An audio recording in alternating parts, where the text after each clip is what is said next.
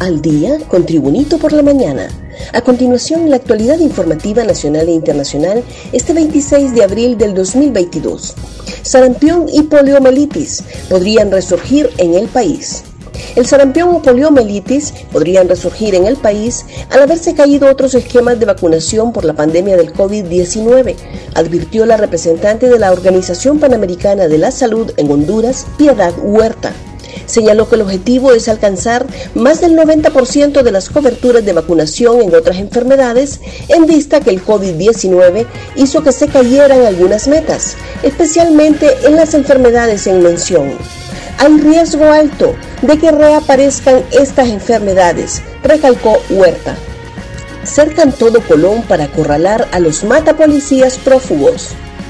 Ante el condenable asesinato de tres uniformados, autoridades de la Policía Nacional dieron a conocer ayer que ya se ejecuta la primera fase de la operación Posmura Guaymoreto dirigida al departamento de Colón y sus alrededores.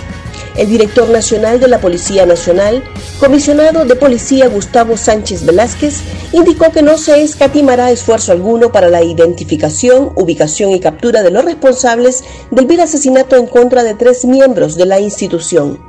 Desde ayer, la policía inició la operación Posmura Guaymoreto, que tiene como misión dar con los responsables de este crimen y poner a los responsables bajo la orden de los tribunales competentes. Herido atrapan al primer sospechoso de matar policías.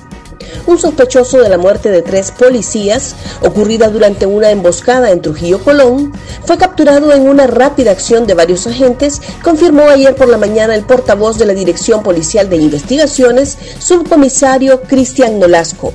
El detenido, de identidad aún no establecida por la Policía Nacional, se encuentra recibiendo atención médica en una clínica debido a una herida, por lo que está siendo resguardado por personal policial, sostuvo Nolasco. Tras su recuperación, el individuo será entregado a las autoridades policiales para la respectiva investigación e interrogatorio con el fin de capturar a los otros homicidas. Un repaso al mundo con las noticias internacionales y Tribunito por la mañana. México localiza a más de 5.000 migrantes de Honduras y de otros 40 países. Un total de 5.688 migrantes de unos 40 países, entre estos Honduras, fueron localizados entre el 21 y el 14 de abril en diversas acciones, informó el Instituto Nacional de Migración de México.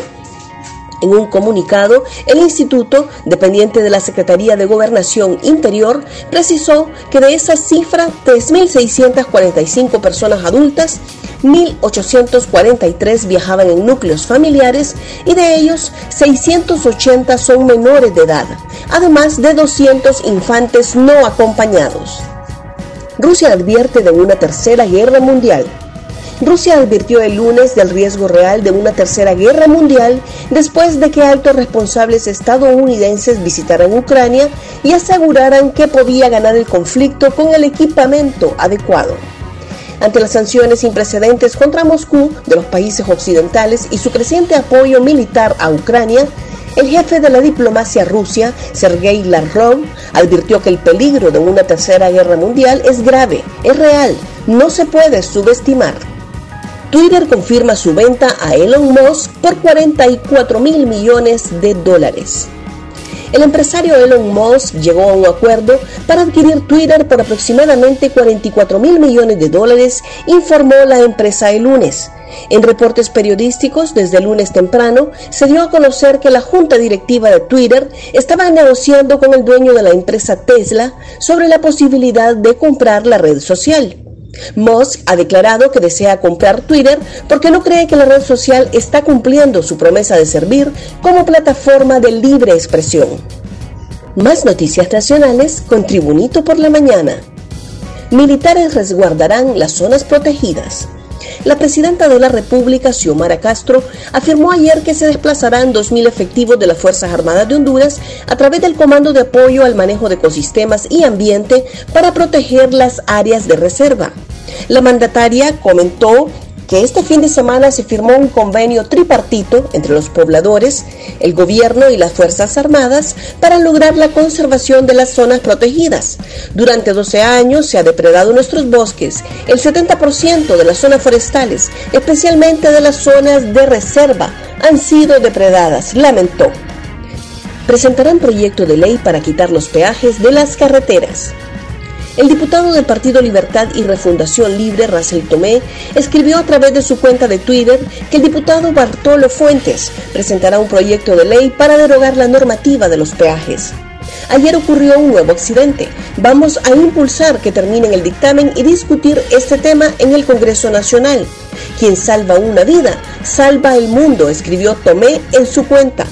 Lo anterior surgió después de que se diera un accidente de tránsito en el peaje de Yohoa, en donde una rastra embistió a cuatro vehículos, dejando heridos y daños. Capturan al chaparro por el asesinato de cuatro mujeres.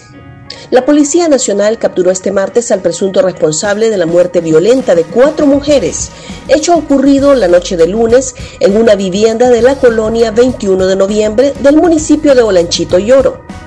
El presunto asesino fue plenamente identificado y se trata del excompañero de hogar de una de las víctimas, por lo que el femicidio sería una de las primeras causas en las líneas de investigación.